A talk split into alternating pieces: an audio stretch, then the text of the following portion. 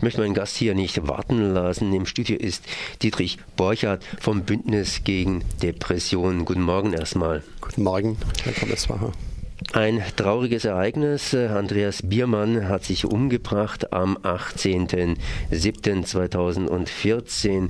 Der Mann ist gerade mal etwa hier 34 Jahre alt geworden und ist praktisch an der Depression er hat an Depression gelitten, er hat offen mit der Depression umgegangen, ist an der Depression gestorben, auch wenn er sich selbst getötet hat.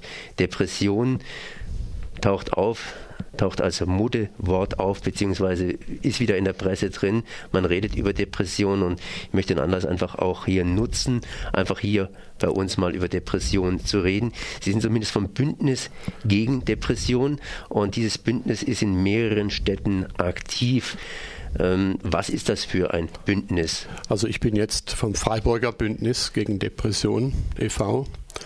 Und dieses Bündnis ist in mehreren Städten aktiv, wie Sie schon sagen. Es gibt auch ein deutsches Bündnis gegen Depressionen und das Ganze wird noch von der Deutschen Depressionshilfe unterstützt.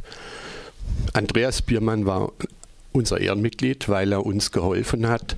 Beim Start des Bündnisses vor circa viereinhalb Jahren war er da und hat auch eine große Veranstaltung mitgestaltet und hat dort auch über das Thema seiner eigenen Depression gesprochen. Als Fußballspieler ist das ja nicht so ohne, weil ja mit der Depression Leistungsminderungen einhergehen und er dann eben seinen Job nicht mehr ausfüllen konnte. Und wir haben natürlich jetzt äh, mit viel Bedauern und äh, sind auch sehr traurig, äh, dass er verstorben ist. Deshalb annehmen müssen. Er wohnt ja in Berlin, er wohnt ja nicht hier in Freiburg. Und äh, wir werden ihn vermissen, denke ich mal, weil er uns immer wieder unterstützt hat auch. Wir haben mal versucht nachzuvollziehen, was da passiert ist, nicht? was sicher wichtig ist, dass er immer wieder äh, depressiv geworden war und sicherlich jetzt, als die Weltmeister, die Fußballweltmeister zurückkamen, erlebt hat, dass seine andere äh, Kollegen äh, weitaus erfolgreicher waren wie Sie, was möglicherweise auch einen Ausschlag gegeben hat für seine Selbsttötung. Wenn man jetzt hingeht und äh, auf Menschen trifft, dann sagen die immer mal wieder, ja, ich bin depressiv heute, beziehungsweise, ja, was ist überhaupt Depression? Ich meine, Depression, das sagt man mal so lässig, locker leicht, aber was ist denn das? Eigentlich ist Depression eine psychische Erkrankung, die ganz klar beschrieben ist, die mit starken Trauergefühlen einhergeht, mit Leistungsminderungen, einhergeht ähm, mit Appetitverlust oder Mehrappetit, mit Schlafstörungen und auch mit sexuellen Einbußen. Und die äh, natürlich im Arbeitsfeld oder am Arbeitsplatz zu äh, Veränderungen führt, die in der Partnerschaft zu Veränderungen führt, und die Angehörige dann auch aufnehmen müssen. Wichtig ist dabei, äh, wenn man solche Gefühle, solche Stimmungen, äh, Problemstellungen hat, dass man das medizinisch abklären lässt. Das ist eine ganz wichtige Voraussetzung, dass man eben unterscheidet zwischen einem Erschöpfungszustand, den jeder von uns haben kann, arbeitsbedingt, problembedingt oder in Kombination. Und äh, dann ist es sehr wichtig, dass man weiß, hat man eine Depression, denn die ist in der Regel gut behandelbar. Es müssen auch andere körperliche Probleme ausgeschlossen werden werden, zum Beispiel äh, Hypothyroxose, also dass äh, der, der, Stoffwechsel verändert ist, dass Diabetes da ist, dass man dann natürlich auch merkt, äh, was macht die Schilddrüse. Und diese Dinge sind behandelbar und können dann auch wieder die Stimmung verbessern, wenn sie behandelt sind, während eine Depression dann extra behandelt wird. Äh, gibt es eben Psychopharmaka, es gibt Psychotherapie und entscheidend ist, dass man natürlich genau weiß, hat man eine Depression oder nicht. Bei einem Erschöpfungszustand wäre es eher so, dass man natürlich die Probleme im Alltag anguckt. Ist der Arbeitsplatz zu überfordernd? Dann müsste man dort was regulieren. Hat man persönliche Probleme oder eine Kombination von Überforderung am Arbeitsplatz und persönlichen Problemen? Dann muss man natürlich beides versuchen hinzukriegen. Das heißt, wenn ich mich depressiv fühle, dann gehe ich erstmal zu meinem Hausarzt, rede mit dem ein bisschen und der überweist mich dann eventuell zu einem Spezialisten. Ja, so kann man es machen. Ich denke, der Hausarzt kennt einen am besten und mit dem kann man sich darüber verständigen und der kann auch mal so grob abschätzen, denke ich, äh, was anliegt und kann natürlich auch andere Erkrankungen ausschließen. Das heißt, man würde nicht direkt zu euch zum Beispiel gehen. Man kann zu uns gehen, um eben im Vorab äh, sich nochmal zu vergewissern, Wir machen keine Diagnostik natürlich, das bleibt dem Arzt oblassen, äh, aber wir würden Hinweise geben können, was auf eine Depression hinweist. Wir würden Hinweise geben können, wie man vorgeht, zum Beispiel über einen Hausarzt oder Facharzt. Wir können Hinweise geben, was man so im Alltag tun kann, wenn dort noch Probleme sind. Wir können informieren über die Krankheit, dass auch Angehörige das verstehen. Mhm. Da kann man uns auch telefonisch erreichen. Was heißt hier Angehörige? Ich meine, wenn ich jetzt jemanden habe, einen Angehörigen, der zum Beispiel sich komisch benimmt, beziehungsweise wo ich jetzt hingehe und sage, vielleicht, vielleicht ist er depressiv, kann ich das irgendwie von außen feststellen? Ja, wenn sich zum Beispiel ein Angehöriger, sagen wir ein Partner oder Partnerin, äh, sich zurückzieht, äh, weniger spricht, äh, auch seine Leistung nicht mehr erbringen kann, Betriebsschwierigkeiten kriegt. Also wenn ich das von außen sehe, kann ich ihn oder sollte ich ihn darauf in Ruhe ansprechen und überlegen, was zu tun ist. Ne? Mhm. Denn äh, viele tun darüber nicht nachdenken, weil wir haben ja dann Tabu drüber noch, über solche Gespräche, über solche Erfahrungen. Psychische Erkrankungen sind irgendwie schon noch ein Makel heutzutage, werden daher tabuisiert und äh, sind dann daher auch nicht so greifbar.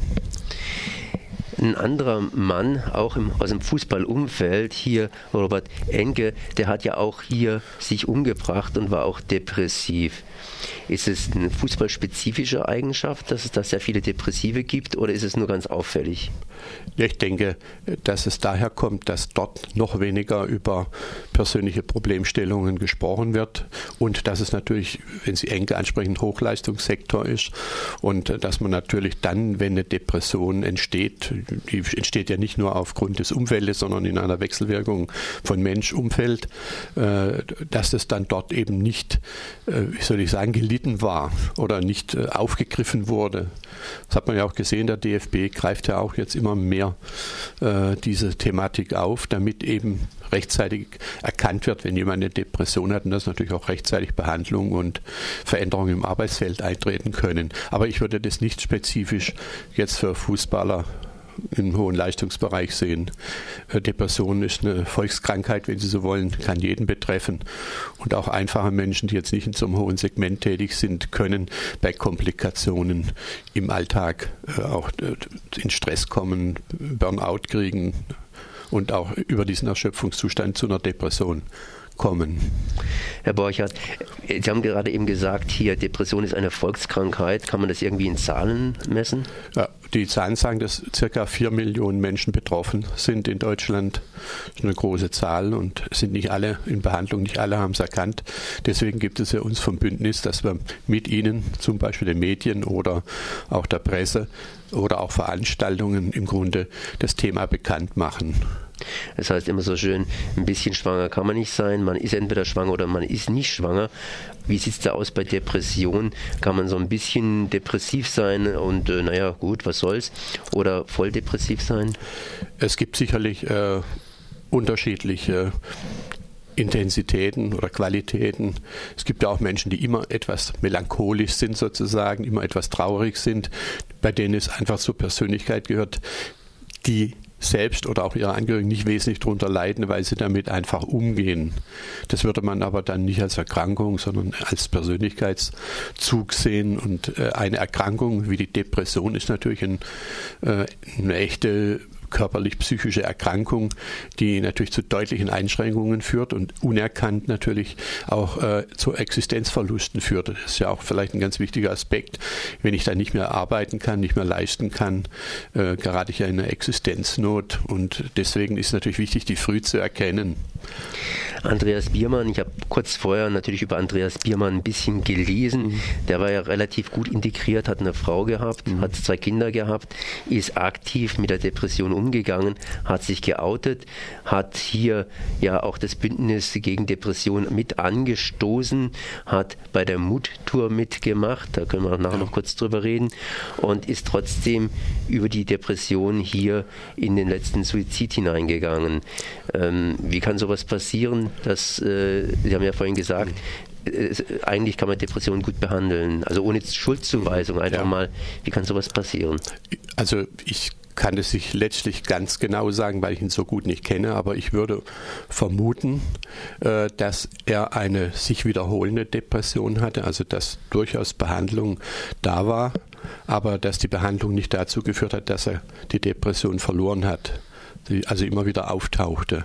Und man hat ja auch in seinem beruflichen Werdegang gesehen, Sie haben ja eingangs skizziert, zweite Liga, äh, dann nachher war er Trainer irgendwo bei den alten Herren und ähnliches.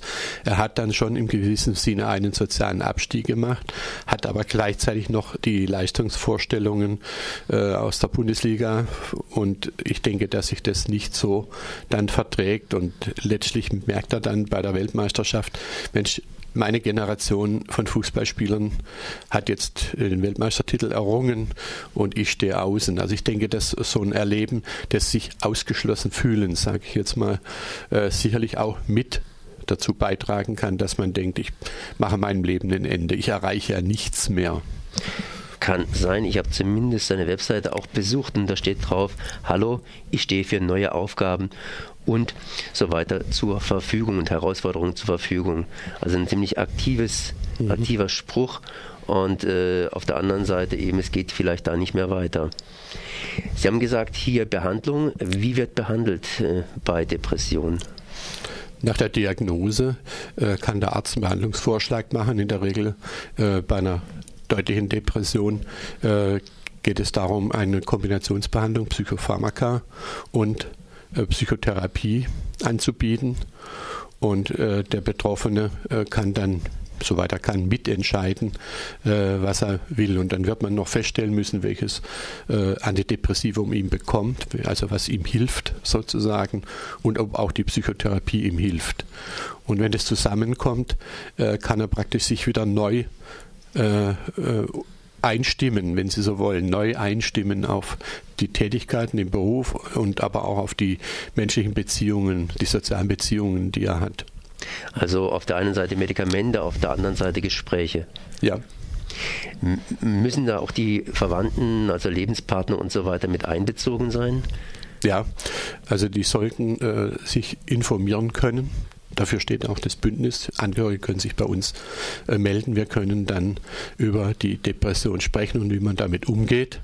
Äh, die sollten schon Bescheid wissen, damit sie den Menschen verstehen und nicht glauben, der ist jetzt aus persönlichen Gründen leistungsgemindert, weil er keine Lust hat oder so, sondern dass es eine echte Erkrankung ist, die ihn mindert. Jetzt äh, Lebenspartner ist ja irgendwo okay, aber unsere tolerante Gesellschaft, ne, ich meine, muss ja nicht unbedingt der Arbeitgeber jetzt unbedingt mhm. erfahren, dass ich jetzt depressiv bin. Kann man das da irgendwie verheimlichen? Darf man das verheimlichen? Sollte man das verheimlichen? Es ist sicher eine schwere Frage. Es hängt, glaube ich, am Vertrauensverhältnis auch zum Arbeitgeber oder zu vor Ort den Vorgesetzten ab, wie weit man äh, darüber spricht. Ich denke, aus der Krankschreibung geht ja nicht hervor, was man für eine Erkrankung hat, sodass man zunächst mal selber versuchen kann, mit ihr klarzukommen und dann wieder einen Start zu wagen. Das ist eigentlich äh, die beste Möglichkeit. Man muss sicherlich sehen, wenn man nach der Depression noch leistungsgemindert ist, dass man darüber mit dem Arbeitgeber spricht und sagt, ich bin noch nicht so fit, äh, kann ich etwas langsamer, sage ich jetzt mal, oder weniger arbeiten und dass ich dann nach und nach wieder aufbaue. Ich denke, das ist wesentlich, wenn jemand mehrmals erkrankt, ist es sehr wichtig, dass dann durchaus mit dem Arbeitgeber, den Vorgesetzten gesprochen wird, dass da eine psychische Erkrankung vorliegt, äh, damit man auch die Rehabilitationsphase im Betrieb Gründe anpassen kann. Also jemand kann dann schon stundenweise von der Klinik, wenn er dort behandelt werden würde, stundenweise zum Arbeiten gehen, um auszuprobieren, wie lange es geht, was er tun kann, wie er zurechtkommt mit den Kollegen. Das geht dann schon alles. Also das ist schon auch äh, von der Krankenkasse, von den Kliniken her gesichert wenn jetzt die Depression, sagen wir mal, vorbei ist, dann kann sie ja wiederkommen. Gibt es mhm. da irgendwelche Selbsthilfegruppen? Muss man sich nachkontrollieren lassen? Wie mhm. verläuft es dann? Ich denke, dass man für sich persönlich ein Frühwarnsystem entwickelt, wo man festlegt für sich, wie hat sich denn die Depression zuerst mal gezeigt? Waren es die Schlafstörungen? War es die Unruhe? Waren es Ängste, die aufgetaucht sind? Und wenn sowas kommt, denke ich, ist es sehr wichtig, gleich zum Arzt zu gehen. Auf der anderen Seite gibt es Selbsthilfegruppen. Äh, die kann man vor Ort fragen. Gibt ein Selbsthilfebüro in Freiburg, kann man nachfragen. und äh, kriegt dann Informationen. Da kann man hingehen. Man kann beim Bündnis gegen Depression nachfragen. Da gibt es auch Gesprächsgruppen. Also so, dass man äh, im Grunde den Umgang mit der Erkrankung immer auch wieder besprechen und kontrollieren kann, effektivieren kann, wenn Sie so wollen. Das heißt, die Adressen werden wir dann im Anschluss bekannt geben. Jetzt habe ich vorhin was anderes angesprochen, und zwar die sogenannte Mood Tour. Was ist denn die Mood Tour? Die Mood Tour ist eine Tour mit Fahrrädern, mit Tandems, die immer einige machen. Ich glaube, dieses Jahr waren es 64 Personen, davon 39 erfahrene, depressionserfahrene Menschen, die durch Deutschland fahren, kreuz und quer sozusagen, um dort vor Ort, wo sie anlanden, über Depression zu sprechen, eben mit den Medien, mit der Presse, wer eben dann Ansprechpartner wird. Das kann man auch vororganisieren. Und das ist eigentlich sehr erfolgreich, weil auch äh, Politiker oder auch andere äh, mitwirken. Und das auch hier in Freiburg, der Herr von Kirchbach ist mal mitgefahren, an Kaiserstuhl raus nach Riegel. Also so Dinge äh, führen dann dazu, dass man eben über Depressionen ins Gespräch kommt oder psychische Erkrankungen ins Gespräch kommt und auch beweist, wir können ja auch noch was. Zudem ist auch äh, inzwischen klar, eine Bewegung tut gut. Also Fahrradfahren ist eigentlich positiv. Ist gleichzeitig Therapie. Gleichzeitig Therapie, ja. Und da kann man mitfahren, ne? Da kann man mitfahren, kann man sich anmelden, kann man nachfragen hier beim Bündnis gegen Depression und äh, die äh, können Ihnen dann mitteilen, wann die nächste stattfindet. Dieses Jahr war es jetzt erst und ich nehme an, nächstes Jahr findet wieder eine statt. Hier in Freiburg gibt es einiges, haben Sie schon gesagt. Hier Selbsthilfegruppen, mhm. Büro und so weiter. Können Sie ein paar Adressen nennen? Ich habe jetzt nicht äh, direkt im Kopf, da müsste man nochmal schnell nachsehen und die dann nennen, aber äh, Sie können. Das heißt, ich werde es ganz einfach auf der Webseite dann entsprechend ja. hier veröffentlichen und da werde ich mal ein paar Telefonnummern bzw. die entsprechenden Webseiten äh, bekannt geben, kann man dann entsprechend nach, ja. nachlesen. Nur, nur, kurz eben, das Bündnis Freiburger Bündnis gegen Depressionen kann angesprochen werden, der sozialpsychiatrische Dienst kann angesprochen werden, die Selbsthilfebüro kann angesprochen werden. Das wären jetzt einfach äh, Bereich, wo man mal sich vergewissern kann, was man tun soll, wenn man da unentschieden wäre. Ich glaube, ich bin am Ende des Gespräches. Wollten Sie noch irgendwas sagen?